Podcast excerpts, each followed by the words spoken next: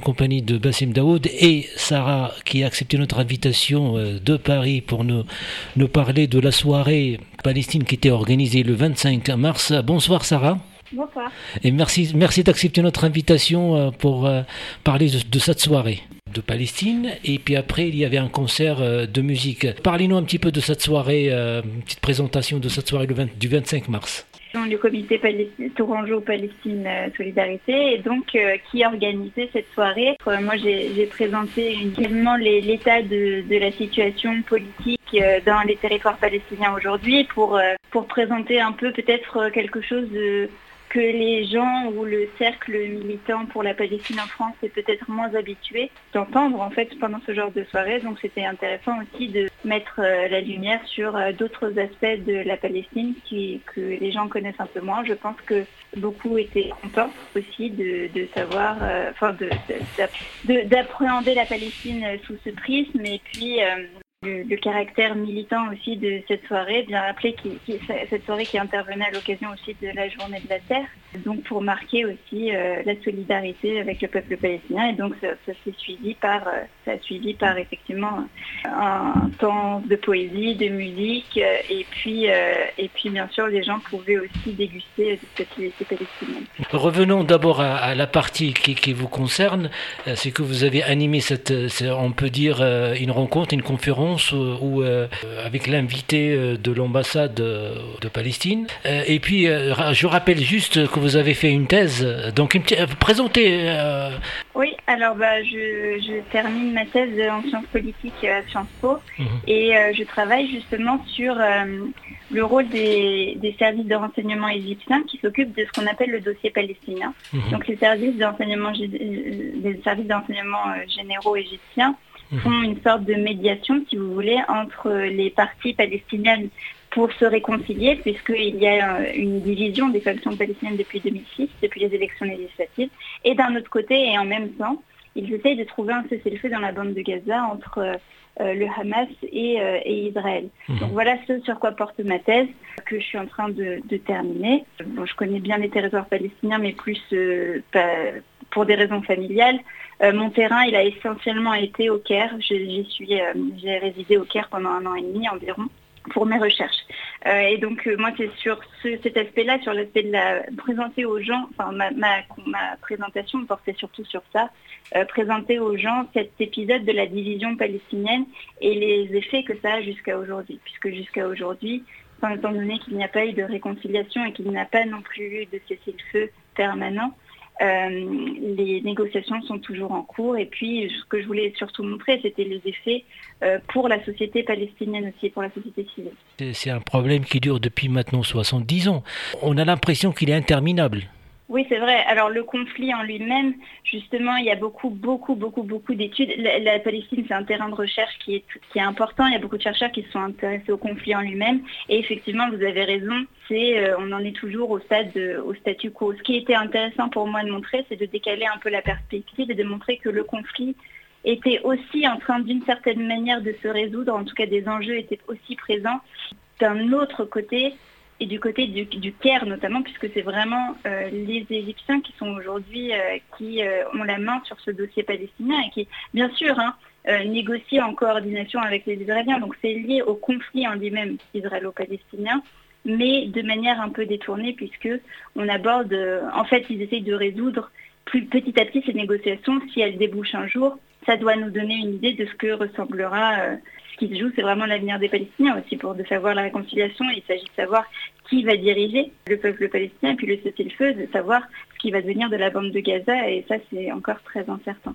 On aborde toujours ce problème euh, palestinien avec par procuration en tout cas parce que si euh, est-ce que les négociations directes avec les Palestiniens, euh, peu importe le Hamas ou, l'OLP par exemple, ça reste des Palestiniens qui militent pour, cette cause, pour leur cause en tout cas. Est-ce que cette procuration qui revient tout le temps, est-ce que c'est pour retarder quel est votre point de vue? Oui, alors bah justement, c'est un peu euh, ce que j'essaie de montrer dans ma thèse. Donc, euh, c'est de montrer que euh, le fait que les Palestiniens ne soient pas vraiment maîtres de leur sort au final, ça a une influence. Le fait que ce soit essentiellement...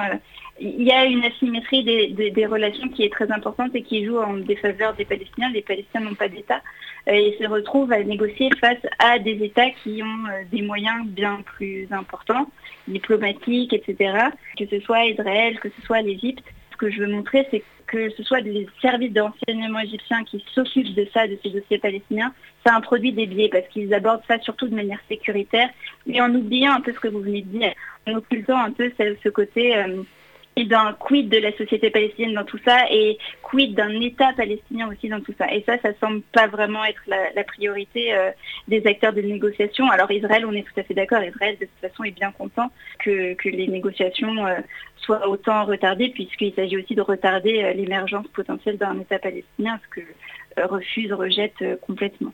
Vous êtes jeune encore. c'est vraiment, c'est, on peut dire, troisième ou quatrième génération des Palestiniens qu'on a, qui sont partis, euh, il y avait des contraintes, il y avait, euh, euh, sans rentrer dans ces détails-là.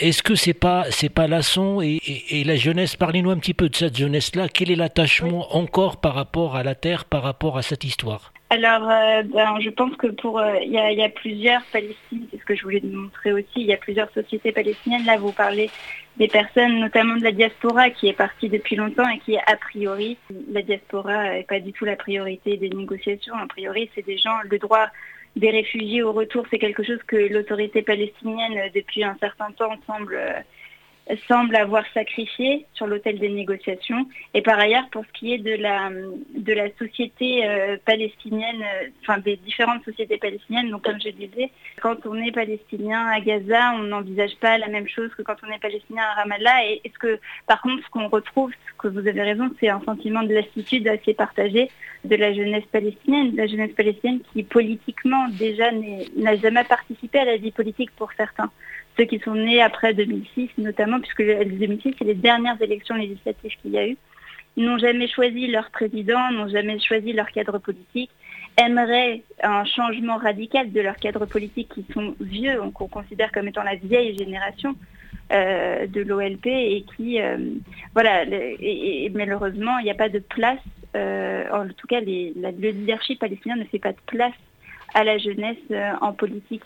Et donc mhm. je pense que ce qui, ce qui ressort surtout, c'est un sentiment de grande lassitude, de désespoir, de défiance aussi vis-à-vis des élites politiques, de grande défiance, c'est certain.